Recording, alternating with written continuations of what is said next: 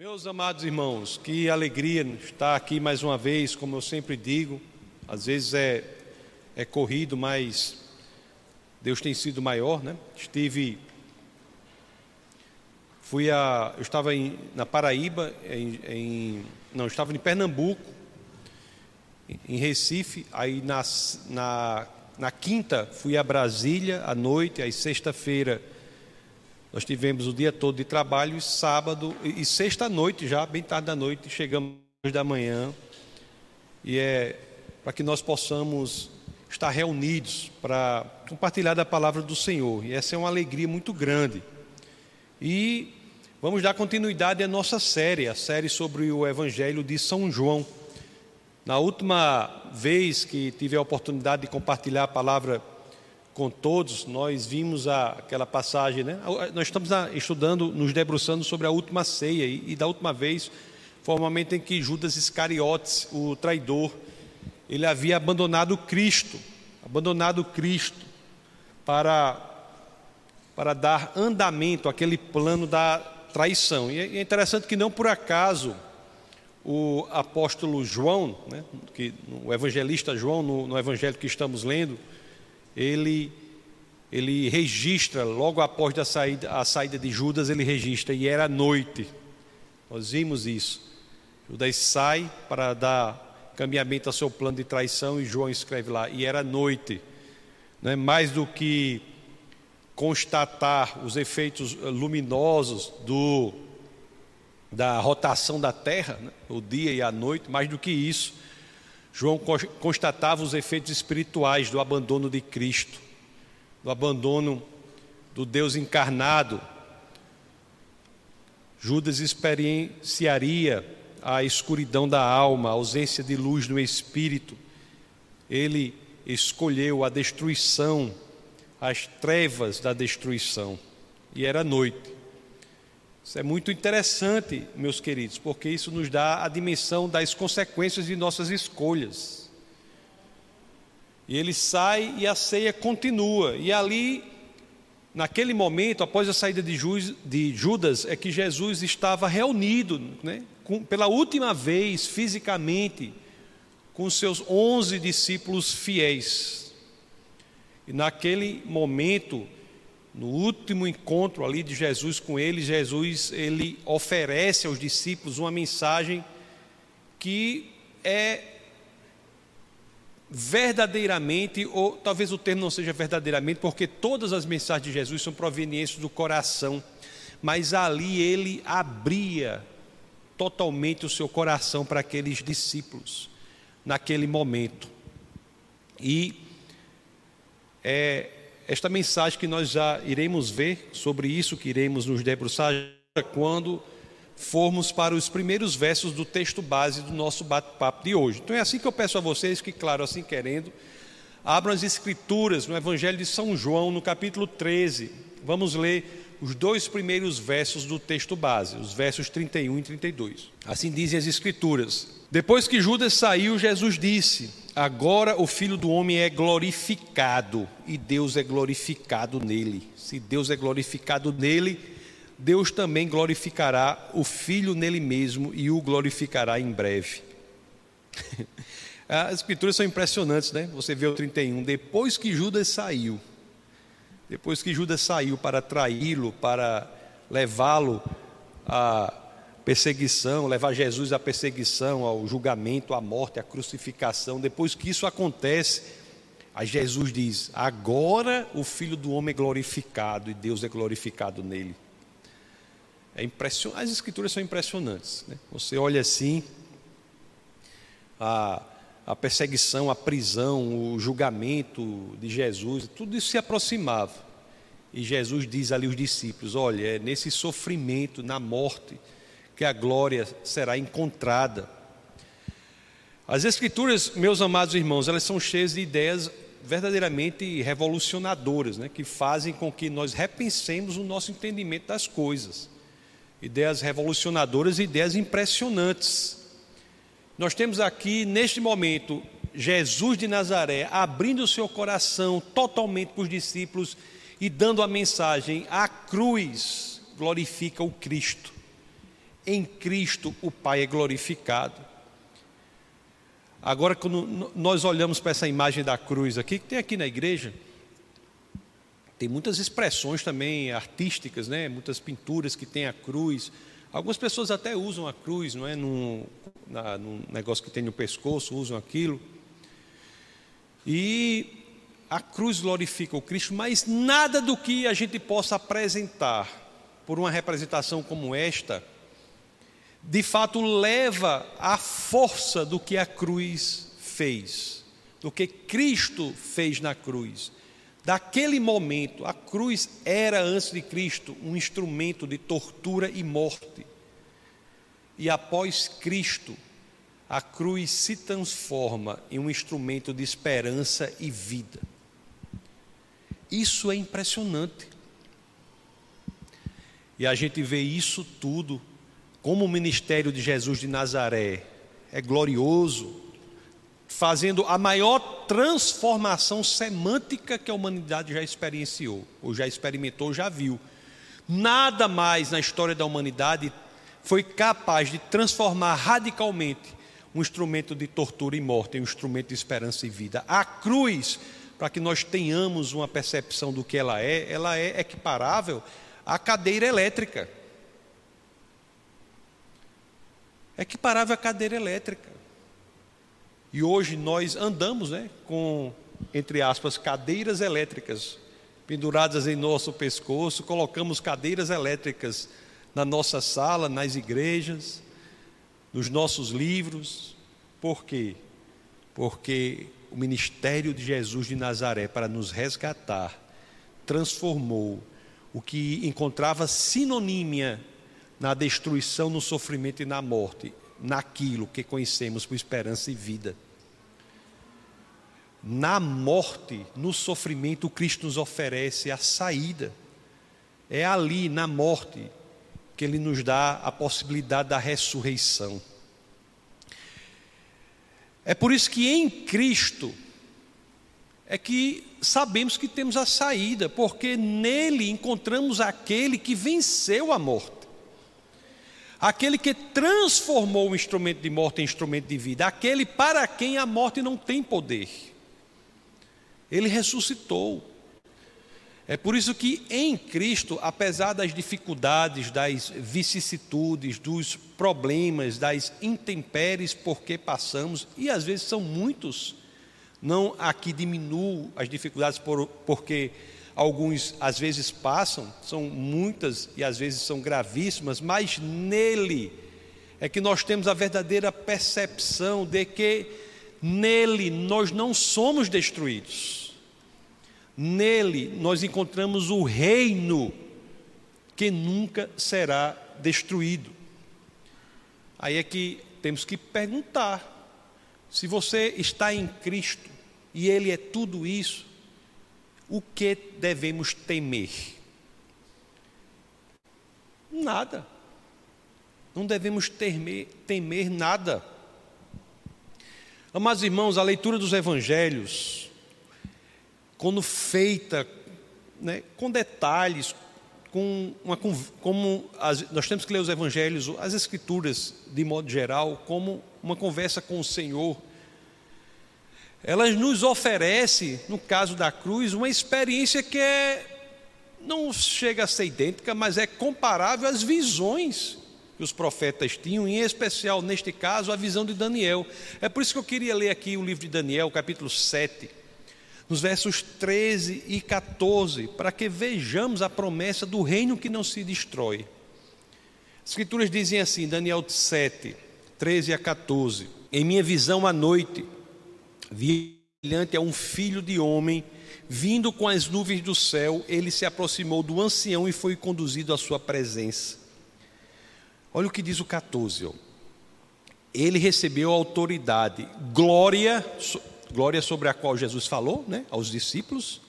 Ele recebeu autoridade, glória e o reino. Todos os povos, nações e homens de todas as línguas o adoraram seu domínio é um domínio eterno que não acabará e seu reino jamais será destruído. Pela cruz, o Filho do Homem, amados irmãos, é glorificado. é o Deus encarnado, que naquele momento poderia facilmente, com uma só palavra, determinar que toda a humanidade fosse destruída, que todo o planeta Terra fosse destruído. O Deus encarnado, que tinha poder para fazer isso com uma só palavra, resolve um outro caminho, opta por outro caminho, resolve sofrer e morrer por mim e por você. Sofreu, morreu e ressuscitou para que nele nós também vencêssemos a morte. Às vezes nós lemos isso e não nos aprofundamos conforme deveríamos, e as palavras não têm o poder que elas carregam, quando a leitura é superficial.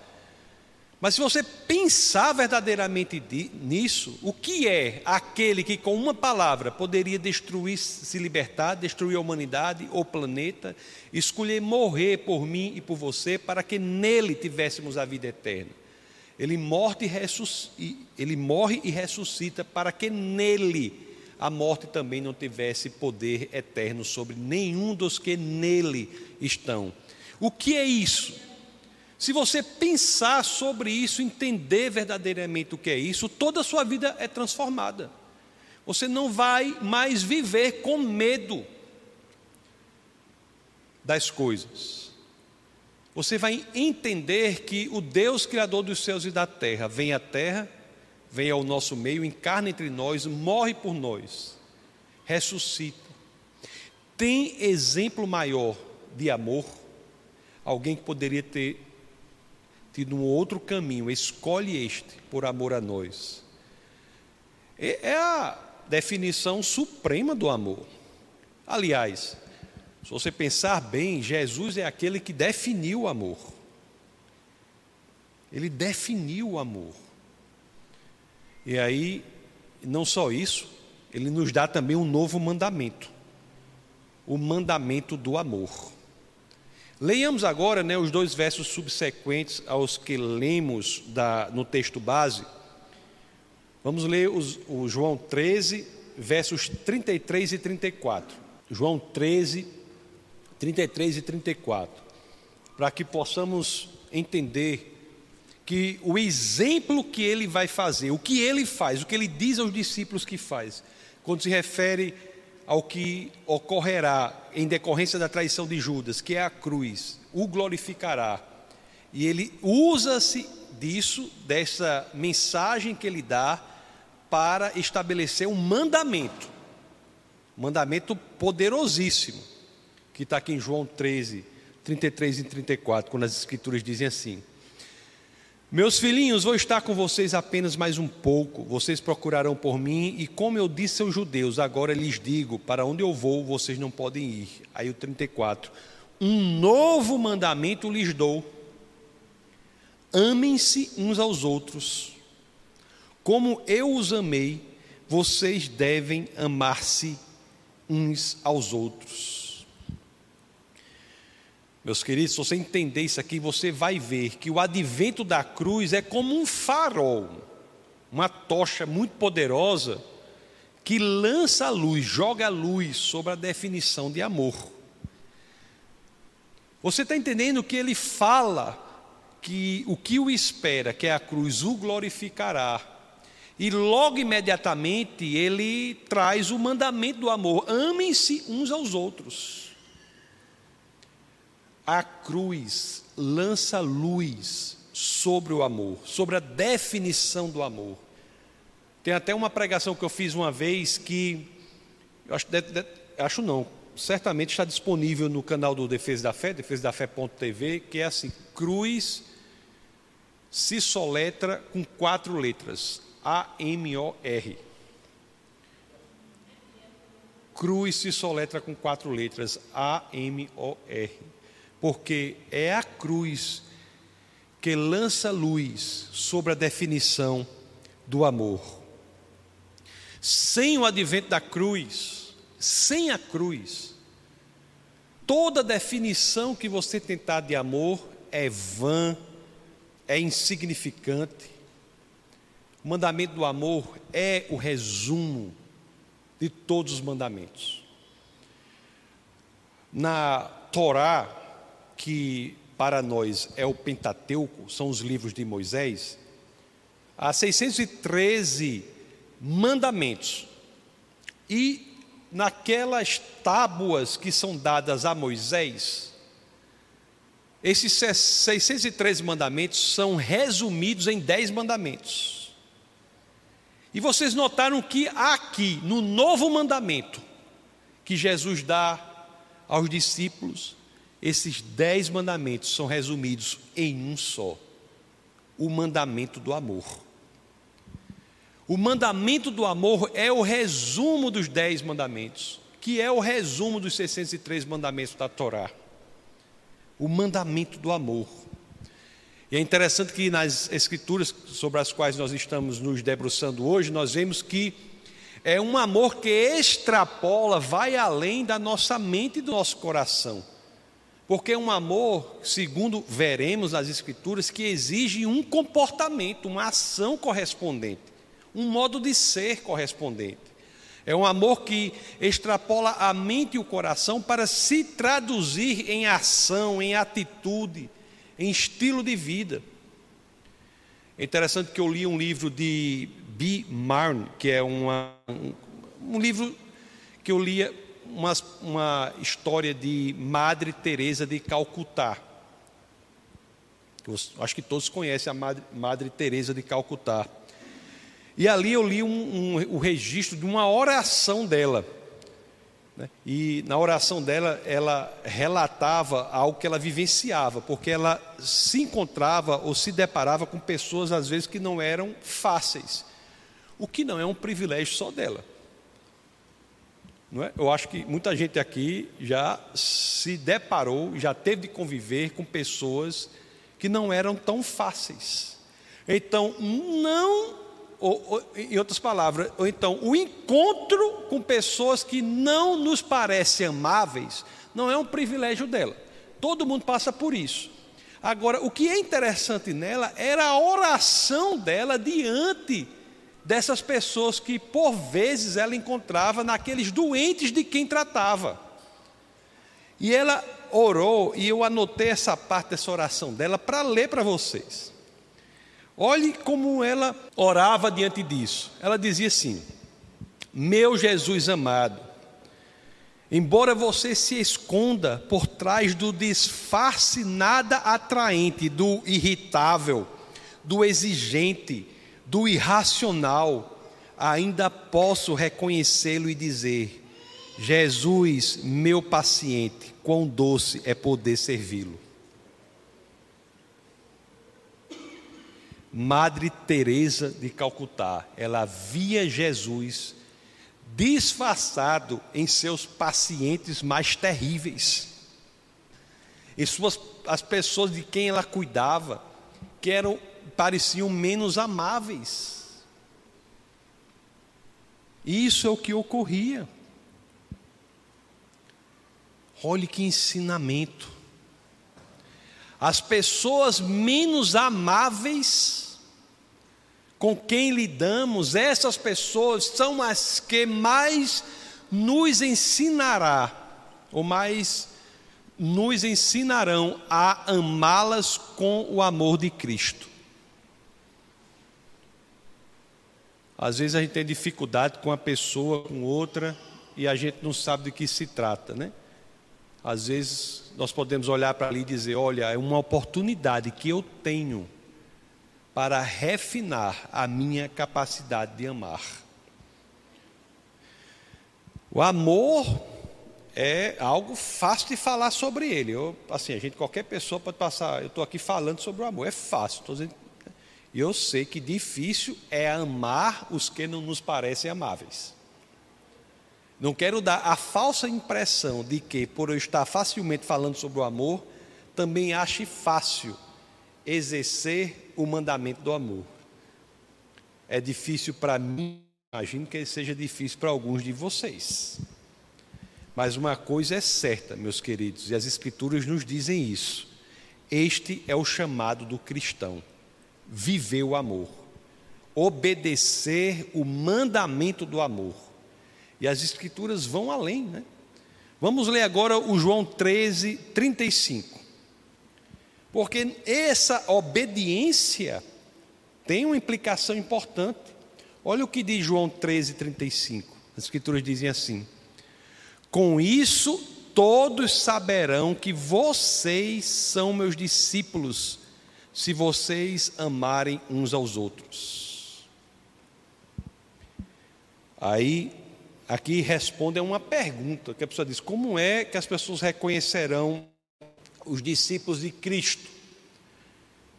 É porque vão para a igreja? Não, não é porque vão para a igreja.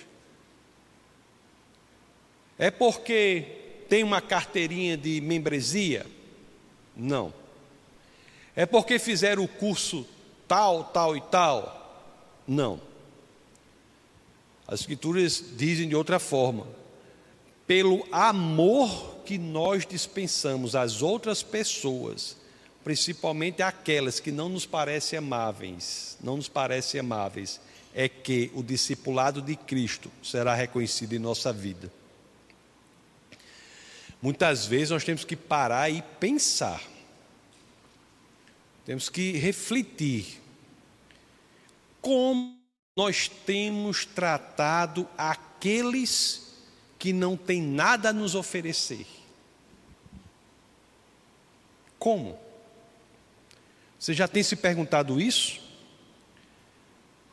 Ou, assim, muitos se preocupam às vezes, isso não é ruim, é bom, mas se preocupam com a sua postura né, pública, fora de casa, mas é importante que nós nos perguntemos como é a nossa conduta dentro de casa, com a nossa família.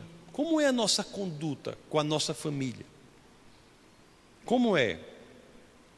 Será que nós temos sido vigilantes no combate à inveja, à vaidade, ao orgulho? Será? Será que nós temos sido vigilantes em procurar usar o recurso do tempo? Que é muito curto, o tempo que temos aqui na terra é curto.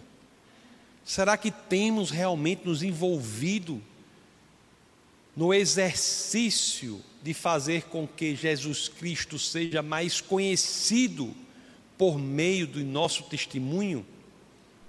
Será?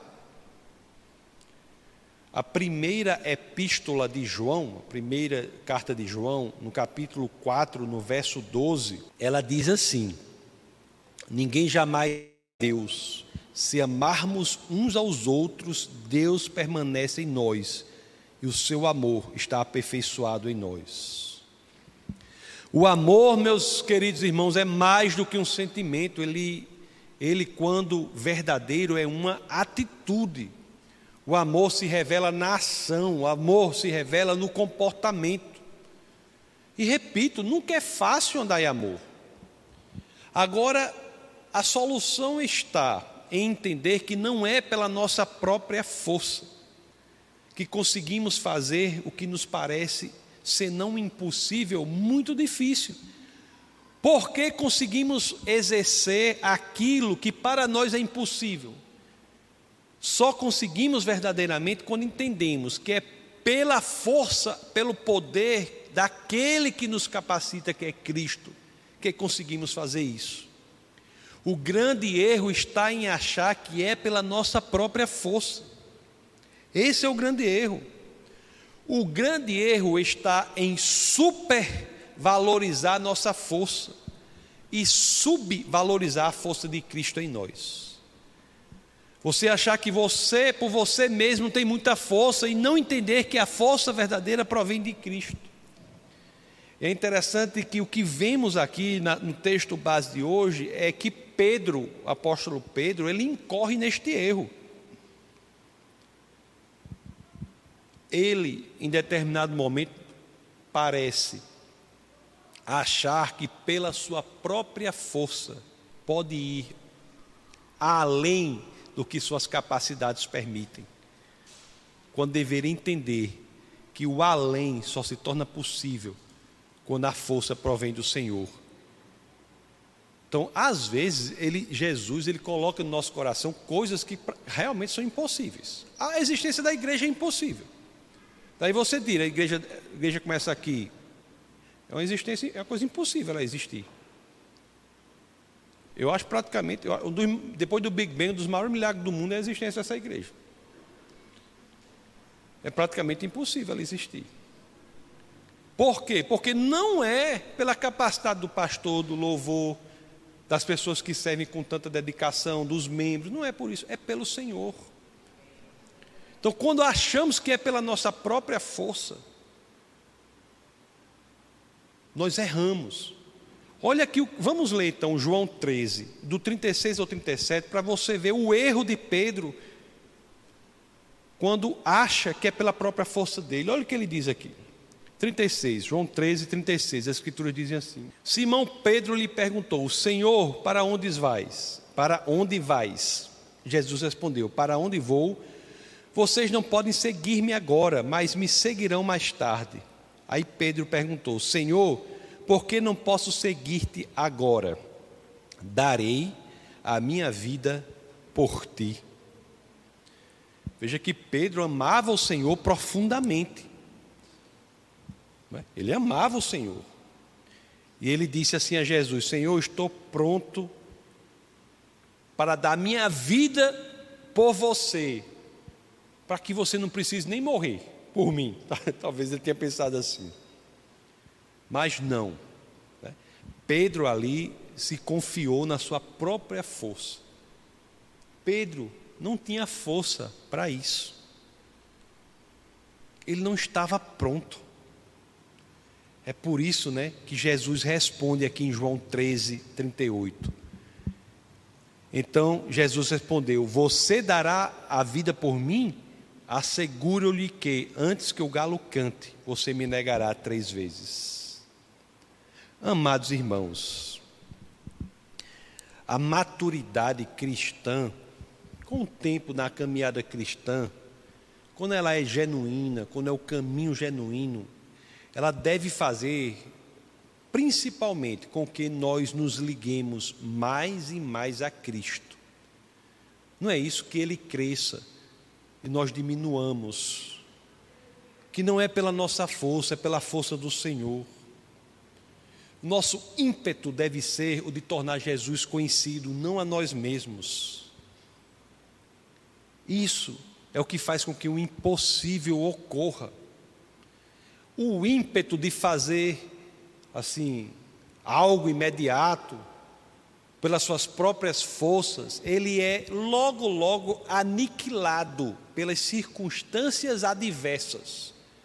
Quando você quer por você mesmo fazer algo sem entender que o algo que é extraordinário só é feito pela força do Senhor, pelo poder do Senhor, aquele seu intuito logo logo é destruído pelas circunstâncias adversas. Quando não, nós não temos a convicção de que sem Cristo nada podemos, nós não podemos verdadeiramente fazer muita coisa. Só em Cristo é que podemos todas as coisas. Então, às vezes, nos arroubos ou ímpetos de de valentia por Cristo, e eu até admiro isso, porque os covardes são os piores. Mas aqueles que têm os, os ímpetos de valentia, há também uma orientação para que se assegurem que jamais seja negligenciada a dependência de Cristo em tudo. Aí está a diferença. Quando nós temos que fazer algo muito profundo, nós temos que buscar a convicção de que isso será feito, se nós mantivermos em nosso coração a convicção de que, por mais que seja feito, é graças ao Senhor e não a nós mesmos. Isso é muito importante. Na primeira epístola aos Coríntios, o o apóstolo Paulo, né, apóstolo dos gentios, ele nos diz assim, né, é, no capítulo 10, no verso 12, na 1 Coríntios, no capítulo 10, no verso 12. Assim, aquele que julga está firme, cuide-se para que não caia. Cuide-se para que não caia. Há sim um grande perigo em se achar forte por si só, pela própria força. Porque a verdadeira fortaleza não está em nós, a verdadeira fortaleza está em Cristo. Entender que em Cristo é que verdadeiramente nós podemos todas as coisas. Não é assim que nos diz aquela famosa passagem lá na, na epístola, na carta aos Filipenses, que até o time de basquete aqui de defesa da fé tinha, tinha na, e de fato fez muitas coisas impressionantes aquela passagem aqui. Judinho é um exemplo disso. Começou jogando, não era Judinho, não acertava nem a tabela, não era o ar, era a tabela, não acertava a tabela. Depois um dos, ficou um dos melhores jogadores lá do, do grupo lá. Não é assim que nos diz Filipenses 4,13? Tudo posso naquele que me fortalece tudo posso naquele que me fortalece. Aí vocês vejam o poder da dependência de Cristo. Isso aqui é a lógica que soluciona um dos maiores paradoxos do cristianismo. Quando sou fraco, é que sou forte. Quando sou fraco, é que sou forte.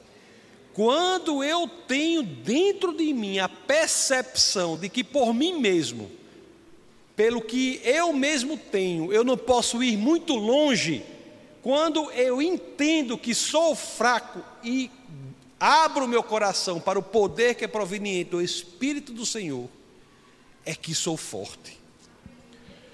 Quão maravilhosas coisas pode o amor, não é? Na segunda carta aos Coríntios, no capítulo 12, no verso 10, é que as Escrituras trazem isso. Quando sou fraco é que sou forte. Correlaciona até com amor. Deixa eu ler, vamos ler. Pode colocar, 2 Coríntios 12, 10. Por isso, por amor de Cristo, regozijo-me nas fraquezas, nos insultos, nas necessidades, nas perseguições, nas angústias. Pois quando sou fraco, é que sou forte. Para o mundo, isso é um paradoxo sem solução para o cristão, é um dos princípios mais poderosos da vida. Entender que não é pelo que você pode fazer, mas é pela abertura que você dá para o que Cristo pode fazer por meio de você. Na sua fraqueza, não busque força em você, encontre a fortaleza em Cristo. Está com medo? no seu medo, encontre coragem em Cristo. Na sua ansiedade, encontre paz e segurança em Cristo. No seu erro, não busque em você o caminho da superação, busque em Cristo. Por mais que você tenha errado, meu querido irmão, meus irmãos, por mais que tenhamos errado, saibamos que é no Senhor, nele, que a misericórdia está disponível. Essa dependência dele faz com que, ao errarmos, nós olhemos para Cristo. Se você está errando, arrependa-se, olhe para Cristo, conserte o seu erro, deixe o amor dele invadir a sua alma e transformá-la para sempre. Você veja que Judas traiu Jesus, mas Pedro negou Cristo três vezes. Judas e Pedro falharam publicamente. E aliás, até hoje são conhecidos por isso, né? Judas o traidor, Pedro aquele que negou Cristo três vezes até hoje são conhecidos por suas falhas. Mas há uma diferença importante entre eles dois. A diferença é unicamente a de que Pedro buscou em Cristo a reconstituição do seu erro. Judas não. Foi em Cristo que Pedro buscou a reparação, reconstituição, no arrependimento e não no remorso. Foi no arrependimento perante o Senhor que ele encontrou a misericórdia de que precisava para colocar as coisas corretas novamente. E aí a grande mensagem para todos nós: se estamos no erro e se queremos a nossa vida transformada, nós devemos ter a convicção de que há espaço, há energia, há poder disponíveis para essa transformação. E tudo isso está em uma só fonte, em Cristo Jesus. Então, que possamos nos arrepender do que está errado e possamos voltar para Cristo. E, como consequência disso, nós veremos que nossa vida nunca mais será a mesma. Você, meu querido irmão, que está passando por isso, você não precisa ser como Judas, você pode ser como Pedro. Para nós, para mim, para você, para qualquer pessoa, não precisa ser noite, pode ser dia, pode ser inclusive meio-dia, o sol lá a pinho, como se diz, né? Que é a hora em que as sombras são menores tudo o que é preciso é que nós deixemos que Deus seja Deus em nossa vida. Vamos orar. Senhor, muito obrigado por tua palavra. Muito obrigado, Pai, por tudo que o Senhor tem feito por nós. Obrigado, Senhor, por nos proporcionar a possibilidade da reparação, por nos proporcionar uma fonte de vida que é externa a nós. Por mais fracos que sejamos, nós entendemos que toda a fortaleza do mundo provém do Senhor. Obrigado, Pai, por esta orientação que nos é dada nas Escrituras, pelo poder que é proveniente do Teu Espírito, pela possibilidade de transformação de vida. Obrigado, Senhor, por esta realidade sobrenatural que se impõe a um mundo que aparentemente é sem sentido.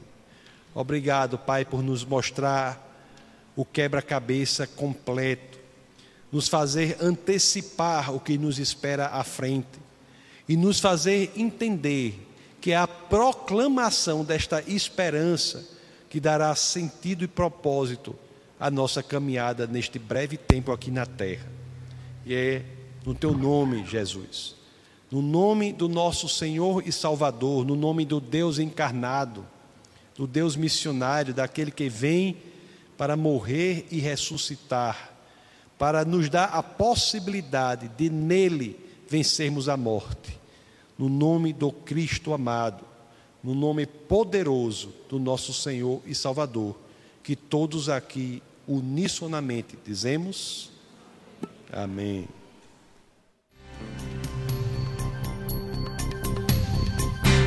Essa foi uma produção do Ministério Internacional Defesa da Fé, um ministério comprometido em amar as pessoas, abraçar a verdade e glorificar a Deus. Para saber mais sobre o que fazemos, acesse defesadafé.org.